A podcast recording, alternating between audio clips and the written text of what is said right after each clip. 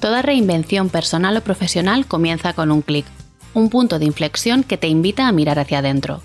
Soy Lourdes M. Delgado y mi intención es empoderarte a través del autoconocimiento. Cada semana compartiré herramientas que te ayuden a alcanzar una vida más plena. Si sientes que es el momento de conocerte más y mejor, estás en el lugar indicado. Arrancamos. Hola a todos, ¿qué tal? ¿Cómo estáis? De corazón espero y deseo que estéis bien. Mi invitada de hoy se describe a sí misma como escritora, psicóloga, emprendedora, feminista y coach entregada a la causa que más le gusta, ayudar a otras mujeres a encontrar su propia voz.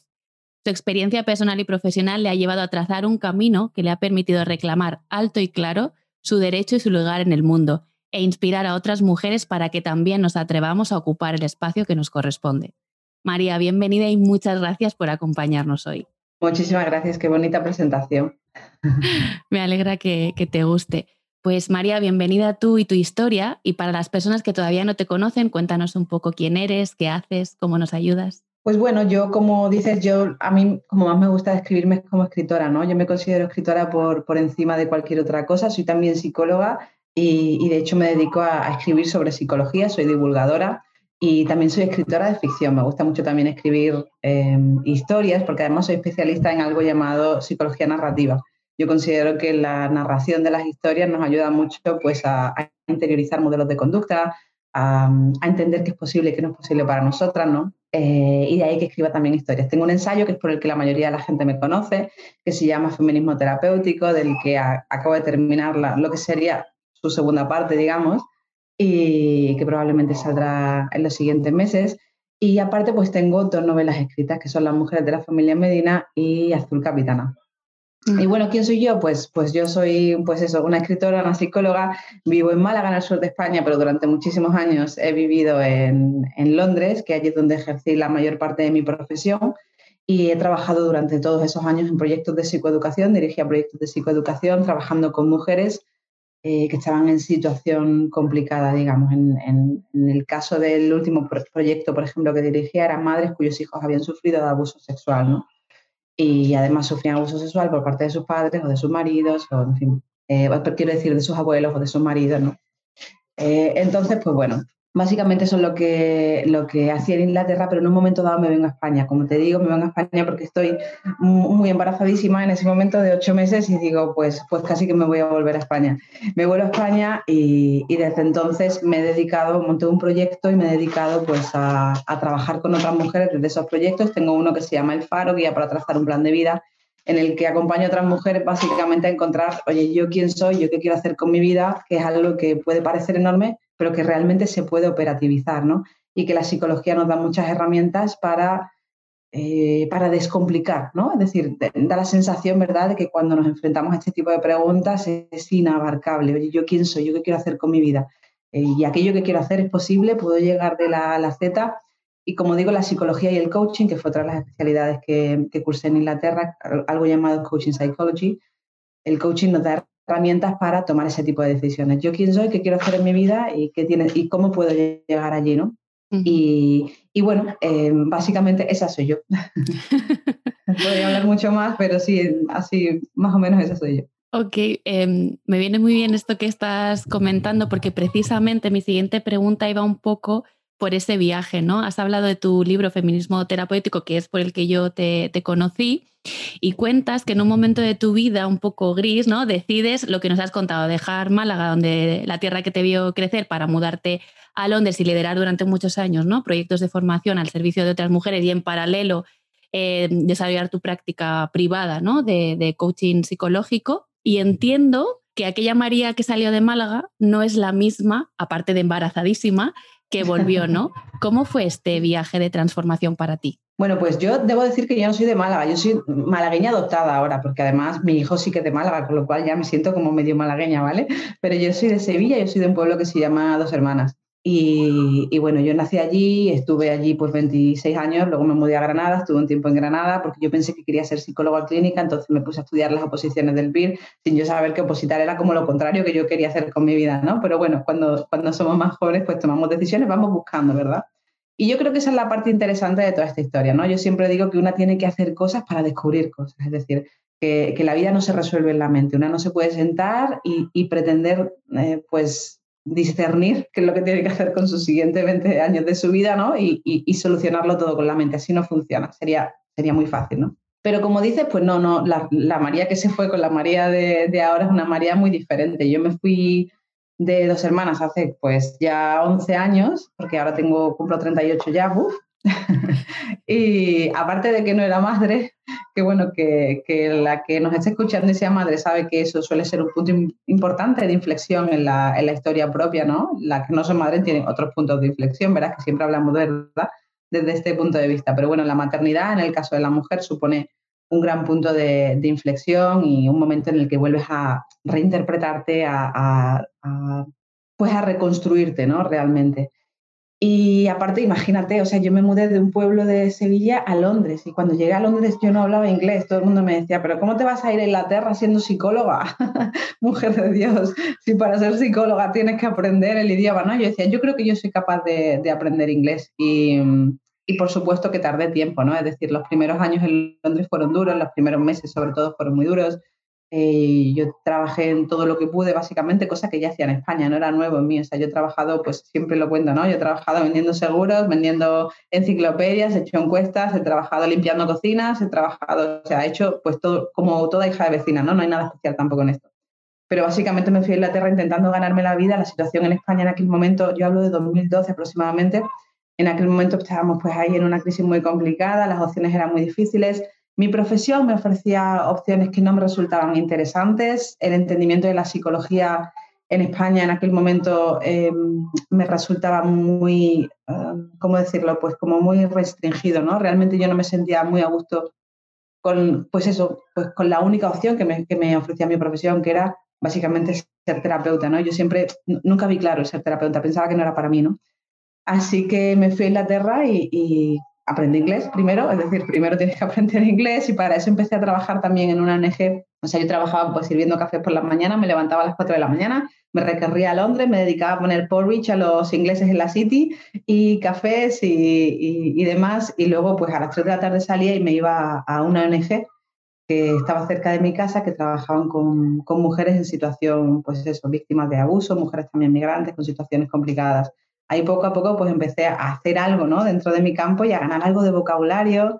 Eh, me daban mucha formación también y poquito a poquito empecé a soltarme ahí. Yo ya en los últimos años de carrera había descubierto que yo quería trabajar en el campo de la mujer, pero como te digo, no sabía exactamente cómo, ¿no? Porque al final, eh, cuando sales de la carrera o cuando estás en estos momentos grandes de transición en los que sabes que algo no funciona, pero no sabes exactamente qué es lo que quieres hacer, pues mm, eh, es complicado, ¿no? Tienes que ir dejándote guiar por pistas, a veces haces cosas que luego eh, no llegan a ningún sitio, ¿no? O sea, yo en aquellos años hice cursos de todo, básicamente. O sea, recuerdo que hice un curso de corrección ortotipográfica que me tuvo un verano entero poniendo tildes. ¿Para qué hice eso? No lo sé.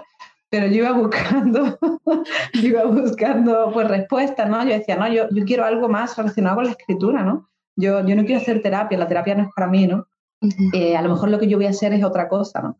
Y bueno, me dediqué, como te digo, a, hacer muchas pruebas, hasta que caí en una organización en la que empecé a dirigir un proyecto de salud mental en el NHS durante un año y empecé a trabajar más como trainer, como, como formadora. Y ahí me di cuenta de que aquello me gustaba mucho, me gustaba mucho eh, montar proyectos de formación, me gustaba mucho trabajar con grupos, me gustaba mucho dirigir lo que se llamaba la helpline, ¿no? la línea de ayuda, y, y enseñar a la gente que estaba cogiendo el teléfono. Y ahí ya empecé yo a tener pistas, ¿no? Que así, es como uno lo hace, uno empieza a tener pistas de, uy, pues mira, este dato es interesante, por aquí podría yo dirigir mi vida, ¿no? Y ya vas viendo qué me gusta, qué no me gusta, qué se me da bien, qué no se me da bien, qué pagan bien, qué no pagan bien, que también es importante, ¿no? En la vida. Y, poco después pues empecé a, dirigir aquel proyecto del que os hablaba al principio, que es donde más tiempo estuve en Inglaterra, que fue pues precisamente dirigiendo como training manager, ahí ya ascendí y, daba básicamente clases sobre, sobre abuso, sobre, em, sobre psicología, básicamente. Eh, durante, durante varios años y fue un proyecto precioso que amé, pero que también supe que no era para siempre, ¿no? También tenía esta sensación de estoy aprendiendo mucho, estoy haciendo algo precioso, estoy cogiendo experiencia, pero, pero este no es mi futuro, ¿no? Y, es algo que, que, de algún modo lo tienes dentro y lo sabes. Y ahí fue cuando surgió la idea de feminismo terapéutico. Ahí poco a poco es donde empieza a escribir feminismo terapéutico, que yo diría que es un poco el previo a, venirme a España, ¿no? El, condensar toda esa experiencia que he tenido esos últimos años y decir, bueno, antes de irme a España, yo quiero empezar a poner en pie todo esto que yo he aprendido. Me parece, conectado con varias cosas que has dicho eh, en, este, en este ratito, sobre todo el punto de inflexión, ¿no? Llega con la maternidad, estoy súper de acuerdo contigo. A mí también me llegó con una depresión, un punto de inflexión, que fue cuando tomé la decisión de poner fin a una relación pues, de malos tratos, una secta, etcétera, etcétera. Y a veces en esos puntos de inflexión, creo que te lo he leído también alguna vez, es tan importante saber lo que quieres como lo que no quieres. Y esto es lo que tú has dicho, ¿no? Tenía esa sensación de que esto no era para mí, que no era por aquí, y seguir buscando y seguir investigando hasta que aparece algo eh, que te dice, vale, este es por aquí, pero si no intentas diferentes cosas, a lo mejor nunca llegas a encontrar ese hilo del que empezar a tirar. Exacto, porque seguro que a ti también te pasa, Lourdes, que hay quien te dice, bueno, es que ya he probado muchas cosas, ¿no? Es que ya he probado muchas cosas y soy siempre igual y nunca, ya empieza uno a tener estas narrativas, ¿verdad? Y no encuentro soluciones y ya es mucho tiempo así y tal, ya, pero es que no, o sea, no, no, hay una solución mágica para esto, ¿verdad? Pues tienes que seguir probando. Y, y, de cada cosa, y además yo siempre digo, ¿no? Que el fracaso, incluso podemos podemos no llamarlo fracaso, ¿no? pero todos aquellos intentos fallidos que has tenido en tu vida que no te han llevado a donde, tú querrías, son un feedback poderosísimo de, de aquello que no era. ¿no? Y, y, hay que sentarse y de nuevo operativizarlo y decir qué, qué ha funcionado, qué no ha funcionado. Eh, pues eso, de estos proyectos que yo he dirigido en estos años, ¿no? como yo te decía antes de, de Londres, que sí me gustaba mucho, ¿no? Y qué sé que no quiero hacer para siempre. Y bueno, pues ahí empiezo a descubrir pues, pues cosas que hago hoy, ¿no? Cuando ya llega la hora de montar mi propio proyecto, yo sé que me gusta y que no me gusta. Yo sé, por ejemplo, que yo no, yo por ejemplo en Londres también hacía mucho one-to-one, trabajaba muchas veces con los padres eh, y a veces tenía días que eran ocho, ocho sesiones una detrás de otra y yo, yo acababa con la cabeza, ¿no? Yo decía, bueno, esto no es para mí, yo sé que esto no es para mí, eh, lo disfruto, aprendo, es una etapa de mi vida, pero cuando llegue la hora de dar el paso ¿no? y montar algo para mí, este no es mi futuro. Yo sé que yo trabajo mejor con grupos, que si voy a coger clientes, cojo uno. Que, la mayor parte de mi tiempo yo la disfruto estando sola y creando programas o creando materiales. Que, para mí es súper importante también tener la escritura de ficción. A mí me ordena la cabeza, es puro gozo, es disfrute y a veces nos olvidamos también de esa parte de la vida, ¿no? Y todos esos elementos van componiendo lo que hoy por hoy en mi vida, que no es perfecta, que yo sigo puliendo, ¿no? Y sigo diciendo, mira, pues de estas cosas que hago hay una que también podría cambiar un poquito. O este programa que he montado, esto también podría, ¿no? Para que les funcione mejor a mis alumnas y me funcione mejor a mí. Es decir, estamos en permanente eh, situación de revisión, ¿no? Que, también es importante entender que, mm, que las que nos dedicamos a esto, ¿verdad? No hablamos desde la, la, cima de la montaña, desde el podium de, bueno, y aquí voy yo a contaros cómo se monta una vida exitosa. Pues mira, no, no funciona así.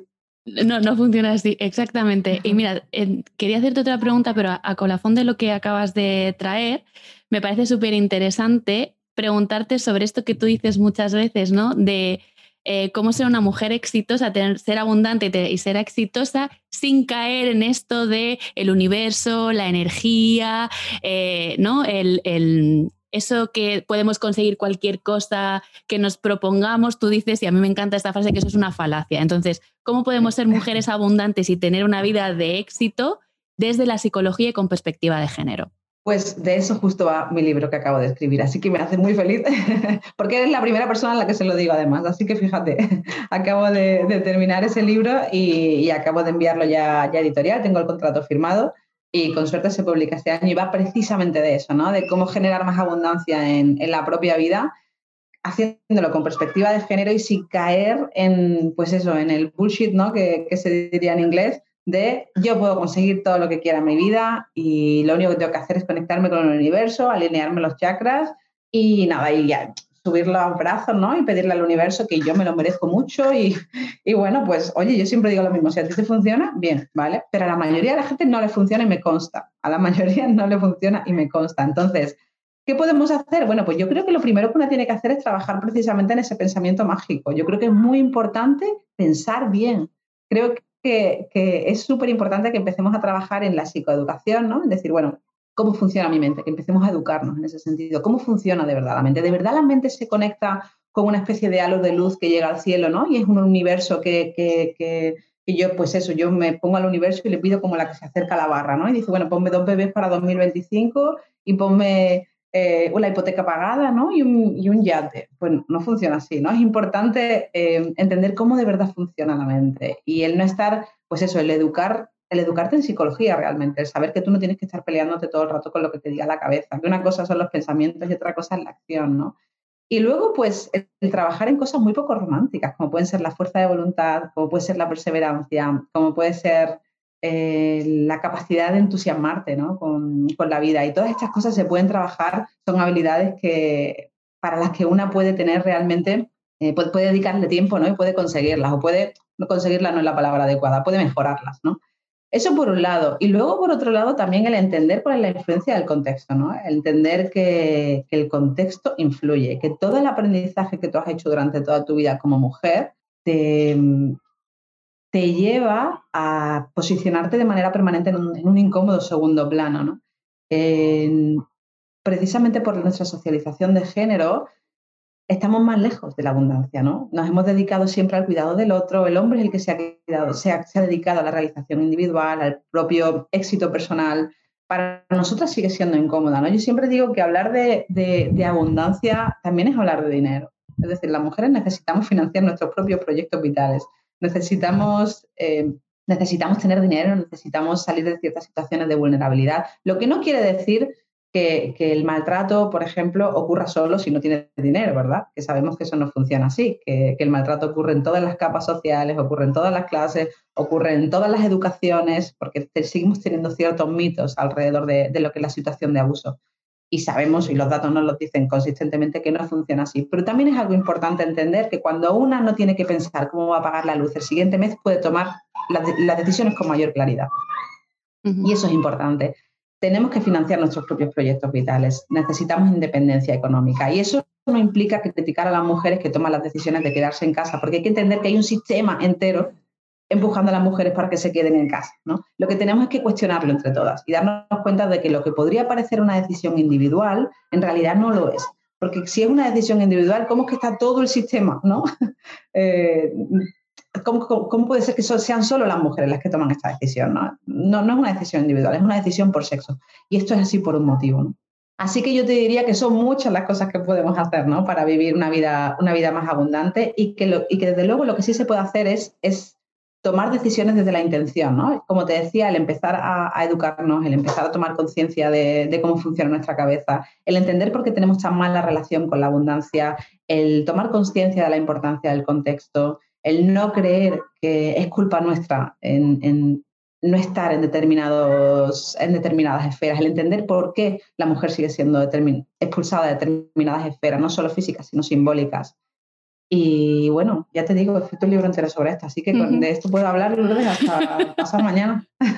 Madre mía, qué pregunta más como oportuna, ¿no? Estoy deseando y estoy esperando ya que se publique para hacerme con, una copia. Y fíjate eh, que has has tocado muchas cosas interesantes, obviamente, pero me quedo con una en particular y es, dices que hay todo un sistema ¿no? que nos empuja a que nos quedemos en casa. Y justo preparando esta entrevista, escuché la que hace un año te hicieron las chicas de Lidérate, Sonia y Esther, en la que tú compartías ¿no? que no habíamos acabado de, digerir eh, el, el confinamiento y lo que había supuesto para nosotras. Y ahora yo te pregunto, un año después, en relación con esto que acabas de comentar, ¿cuáles han sido las consecuencias de la pandemia para las mujeres? Porque no sé si es cierto que es la primera vez en la historia moderna que una crisis mundial, eh, eh, la mujer es la que peor parada sale.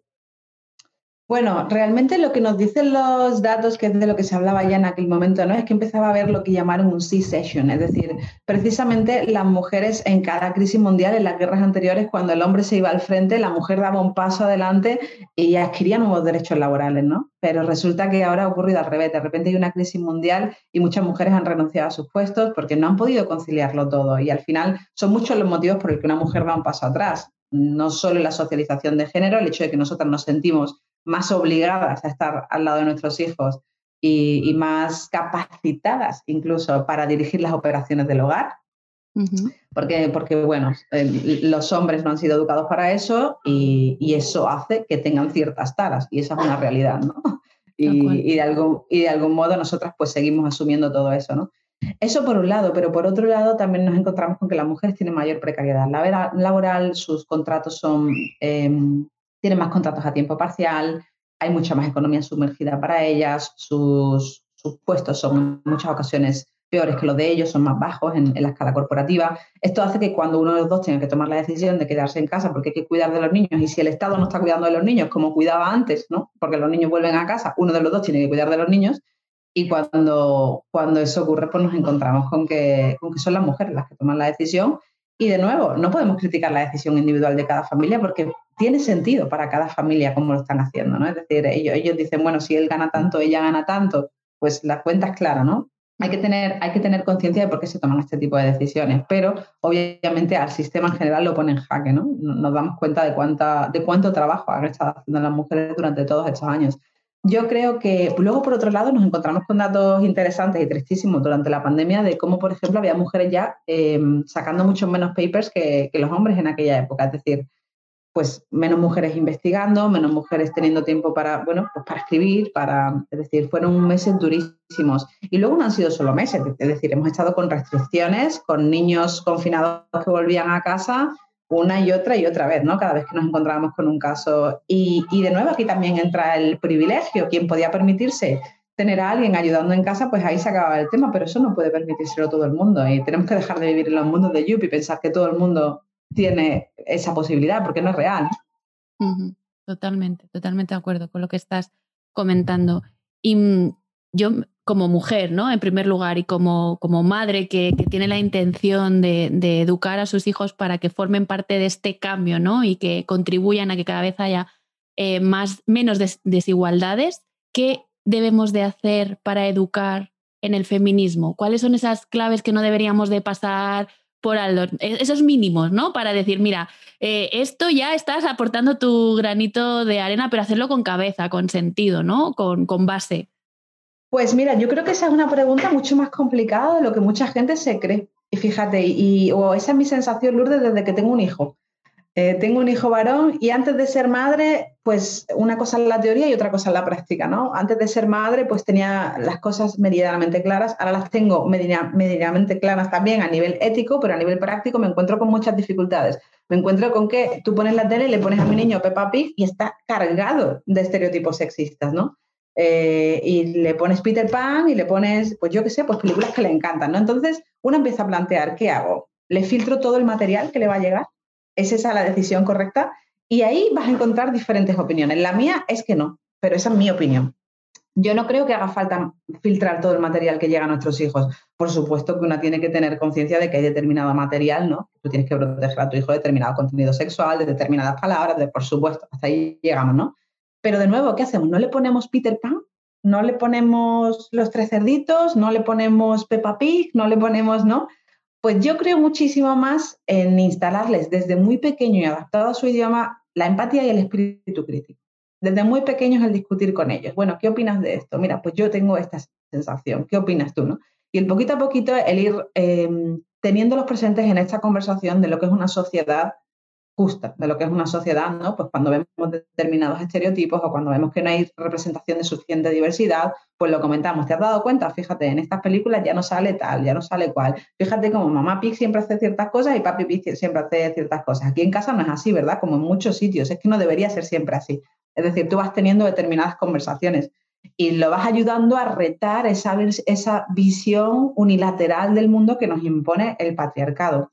Yo personalmente, como te digo, no creo que podamos censurarle todo el material, porque luego van a salir al mundo. Creo mucho más inteligente que los equipemos con ese espíritu crítico y con esa empatía, que se den cuenta de que hay cosas que no son justas, ¿no?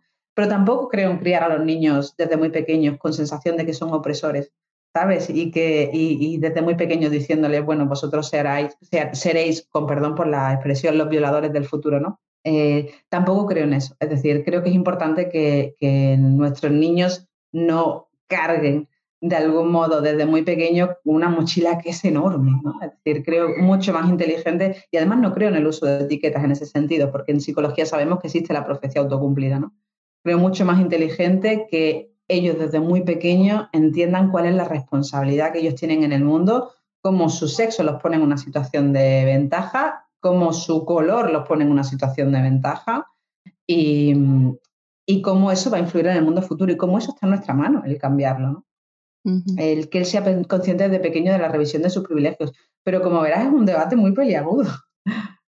Es muy peliagudo en el que uno además tiene mucho miedo de decir algo que no debería, pero es importante seguir hablando de las cosas que tenemos la sensación de que no deberíamos decir en alto, ojo, porque creo que estamos cayendo cada vez más en un miedo terrible de decir lo que opinamos y en una corrección extrema, ¿no? Tenemos mucho miedo de decir lo que opinamos. Y creo que es importante que sigamos debatiendo con respeto y que haya quien diga, oye, pues yo no estoy de acuerdo y no pase nada. Mm, mm, sí, yo creo que una de las maneras de, yo voy a decir normalizar, porque para mí hablar de, este tipo de temas es normal, sino de naturalizar este tipo de conversaciones es teniéndolas, ¿no? Si, si quieres que el sexo no sea un tabú en tu casa, habla del tema. Si quieres que el feminismo no se interprete inadecuadamente, háblalo en tu casa, pide opinión. Si quieres ¿no? Ser una persona con, crítica, con, opinión propia, que es que tus hijos, tus hijas tengan opinión propia, pídesela, compártesela, ¿no? Yo recuerdo cuando has dicho lo de Peter Pan, me ha medido una imagen a la cabeza súper clara y es que cuando yo estaba eh, cayendo ya en depresión y planteándome si me separaba o no con muchísimo miedo, porque mi entorno estaba a 700 kilómetros y la culpa, la vergüenza, todas estas cosas, me acuerdo que mis hijos un día me dijeron, mamá, tú eres como Cenicienta. Igual que Cenicienta. Y esa frase fue como, algo tengo que hacer, algo está pasando que mis hijos me están viendo reflejada en Cenicienta. Y entonces ese fue el primer clic que a mí me ayudó a encontrar el coraje y la fuerza de decir esto hay que cambiarlo, porque la alternativa no era muy, no era muy positiva, no era muy halagüeña. Pero hasta qué punto esos mensajes ¿no? calan en ellos y ya les, les hacen ver el mundo de una determinada manera. Claro, y desde muy pequeños. Y desde muy pequeños. así es, así es. Y de nuevo, em, es la responsabilidad de los adultos. También tenemos, yo siempre tengo mucho cuidado con la palabra responsabilidad, ¿no? Porque una mujer en una situación de maltrato, una mujer en una situación, pues hablar de responsabilidad individual, ojo, hay que tener en cuenta que, el miedo es muy poderoso, ¿vale? El miedo es increíblemente poderoso y, y nos paraliza. Y es absolutamente normal sentirse paralizada y sentirse sin herramientas, ¿no? Pero, mm, pero tenemos que buscar como adultos, como sociedad, no como personas particulares, como sociedad tenemos que buscar la manera de que, de que los niños aprendan otros modelos de conducta, que los niños se den cuenta de que las mujeres no son las criadas de las casas. Pero eso lo seguimos viendo. Lo seguimos viendo, tal cual, lo seguimos, lo seguimos viendo. Em, las mujeres son las madres de los hijos, son las mujeres de los esposos. Así Siempre hay un apellido. Siempre hay un apellido que, Nos, que nos vincula a un hombre de alguna determinada manera. Y ellos, ¿y, qué ocurre? Que, los niños cuando nos miran nos ven como, pues eso, e, existe esta cosificación, ¿no? No nos ven como sujetos completos. Precisamente por, ese proceso, ¿no? De, de, de cómo se estereotipa determinados comportamientos. Y de nuevo, es psicológicamente complejo. Hay cosas que podemos hacer probablemente no consigamos superarlo en una generación, tenemos que seguir debatiéndolo, tenemos que seguir buscando maneras. Yo conozco, o sea, tengo, muchas compañeras feministas que sí consideran que hay que filtrarle todo el contenido, ¿no? Y respeto su opinión porque lo hacen con, la mejor de las, de las ¿no? Pero, pero no es mi caso, yo creo que, que, a, mi modo de verlo, más inteligente que él siga viendo cierto contenido, no todo, ojo, de nuevo, y que sigamos teniendo conversaciones interesantes en casa. Yo también soy, soy muy fan de generar estos espacios de seguridad y confianza donde se pueda generar debate, donde uno pueda decir lo que opina, no tienes por qué estar de acuerdo. Y ahí lo con otra cosa que no quiero eh, eh, abordar hoy porque nos quedamos sin tiempo, que es la ley del agrado, que te invito otro día a que podamos hablar, hablar de esto, porque he visto ahí como el nexo súper claro. Pero antes de, despedirme de ti, me gustaría mm, eh, saber, ¿no? Porque en tu libro eh, de feminismo terapéutico compartes que la intención del mismo es reconocer la desigualdad y trabajar en diferentes técnicas para conectar con nosotras y entre nosotras. Y siento que tanto el faro como la comunidad, incluso el mismo libro, están impregnados de esta esencia y me gustaría saber cómo cualquiera de estas herramientas que tú nos ofreces nos puede ayudar a dejar de comernos el coco y empezar a comernos el mundo. Oh, me encanta esa expresión. me la quedaría, ¿eh? me gusta muchísimo. Bueno, pues precisamente yo creo que esa es la base de la psicología que predico, ¿no? Realmente cuando hablamos de psicología hablamos de una disciplina vastísima, hay muchísimos enfoques y los psicólogos estamos formados en diferentes técnicas, estamos formados en diferentes, eh, pues eso, ramas de, de nuestra disciplina. En mi caso, yo soy una psicóloga increíblemente enfocada a la acción. Yo creo que es importante entender cómo funciona tu mente, pero para ponerla al servicio de tu vida, no para pegarnos toda la vida dándonos, dándole vueltas, ¿no? Y pensando, bueno, ¿yo cómo soy? ¿Yo cómo quiero ser? Y yo, ¿no? Y, y de dónde me vendrá este tema, ¿no? Y este trauma, porque todos tenemos y todas tenemos fantasmas, todas tenemos traumas, todos tenemos historiales que, en los que nos podríamos perder infinitamente. Pero de nuevo, ¿hasta qué punto eso es una vida completa? ¿Hasta qué punto pegarte toda la vida dándole vueltas a la cabeza es vivir una vida plena? No, lo que tú quieres al final es poder estar en el parque con tu hijo por la tarde mientras está subiéndose por el tobogán, mirarlo y sentir esa conexión tan brutal, ¿no? Con la vida y decir, qué bien estoy, ¿no? Qué alegría estar con mi hijo aquí y ahora. Y luego volver a casa y estar muerta de cansada y estar preparando la cena con tu pareja o sola y estar jugando con, tus hijos y estar diciendo, estoy cansadísima y vivir también esa parte de, la vida, ¿no? Es decir, si algo, si algo yo insto en, mis programas es a vivir la vida en su totalidad, a sentir las emociones en su totalidad, a dejar de lado todo aquello que llamamos las emociones negativas y entender que no son negativas, son, son importantes dentro de la vida, son solo desagradables, pero son grandes informadoras de aquello que nos gusta, que no nos gusta, aquello que es importante para nosotras. Yo diría que, los programas que yo creo, que los creo con mucha ilusión y con mucha vocación de servicio, los creo porque realmente a mí me han cambiado la vida. Es decir, yo utilizo la parte de la psicología que a mí me ha cambiado la vida y que cuando yo se la he ofrecido a otras mujeres me han dicho, María, esto ha cambiado algo fundamentalmente en mí. Y, siempre siento y siempre sigo teniendo la sensación de que funcionan porque es un mensaje que es mucho más grande que yo, obviamente. O sea, yo pues realmente he recogido herramientas que, que veo que funcionan y las pongo, como digo, al servicio de otras mujeres. La manera en la que funcionan es, pues, como digo, eh, de una manera increíblemente práctica. Yo no quiero que nadie entre en mis programas y se ponga a ver 28 vídeos, ¿no? A entender cómo funciona. Eh, creo que no nos da la vida para eso ya. O sea, hay tantísimos infoproductos, hay tantísimas cosas que hacer y aquí la primera que yo me apunto a todos. O sea, yo, yo creo programas porque yo me apunto a todos los cursos del mundo. Pero yo intento que los cursos que yo preparo sean como muy recogidos, ¿no? Es decir, en el faro, por ejemplo, yo quería desde el principio que la que entrase en el faro lo hiciese como un viaje, ¿no? Y que tuviese muy claro que podía empezarlo y acabarlo en un mes. Y en un mes tener un plan de vida. Y que pudiese entrar por la entrada, digamos, del programa sin tener ni idea de qué va a hacer con su vida, con sensación de falta de claridad absoluta, con, con esta cosa de estoy en medio de una transición y no tengo ni idea de cómo llegar a donde quiero llegar, ni siquiera sé a dónde quiero llegar, y que en poco menos de un mes tuviese un plan de vida. Que de nuevo, algo que parece tan inabarcable, la psicología con tres, cuatro, cinco herramientas te puede ayudar a darte cuenta de que no es tan inabarcable, ¿no? Y ese es el potencial de, cambio que, te ofrece pues, la psicología, ¿no? Y esa es la realidad, lo que digo, no soy yo, es, pues son esas herramientas que no he descubierto yo, ¿verdad? y María, si hay alguna persona que ha resonado contigo, que siente curiosidad por saber qué es esto del faro, eh, por saber más de la comunidad, de tu programa One to One que has dicho antes, ¿no? Solo cojo poquitas personas al mes, ¿dónde te pueden encontrar? Pues bueno, la forma más fácil de encontrarme siempre es en la web www.mariafornet.com eh, o si no en Instagram, que soy bastante activa y siempre voy compartiendo cosas y la verdad es que me gusta mucho, no te diría las redes sociales en general, sino Instagram. En Instagram me lo paso muy bien. Y me pueden encontrar como arroba maria.fornet, porque te diría que Twitter y demás es como la jungla, ¿sabes? Yo con Twitter no me entiendo, la gente está como muy cabreada. y en fin, no me entiendo mucho allí. Con Facebook casi que igual. Así que Instagram, arroba maria.fornet o mi página web www.mariafornet.com. Vale, pues lo dejaremos en las notas del podcast para que estén a un clic de distancia. Y bueno, esto llega al final. Yo agradecerte una vez más todo lo que has compartido, tu generosidad, tu espontaneidad eh, para mí ha sido un, gozo y un disfrute de, charla más que de entrevista. Y no sé si te gustaría despedirte con algún mensaje final. Yo te cedo el micro y el espacio todo para ti.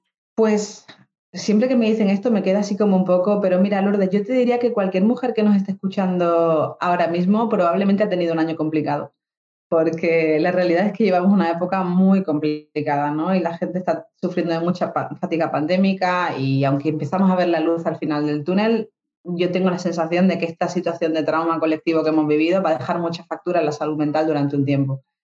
Así que por un lado le diría que si alguien, que si alguna mujer que nos escucha se está encontrando mal, que pida ayuda. Yo no soy psicoterapeuta, o sea que yo como psicoterapeuta no puedo ayudar, pero si necesitan terapia, que me escriban también, que tengo compañeras fabulosas a las que puedo mm, derivar, ¿no? Es decir, que, si necesitan ayuda, que hay ayuda y que es súper importante recordar eso, que yo soy psicóloga y pido ayuda para todo, ¿vale?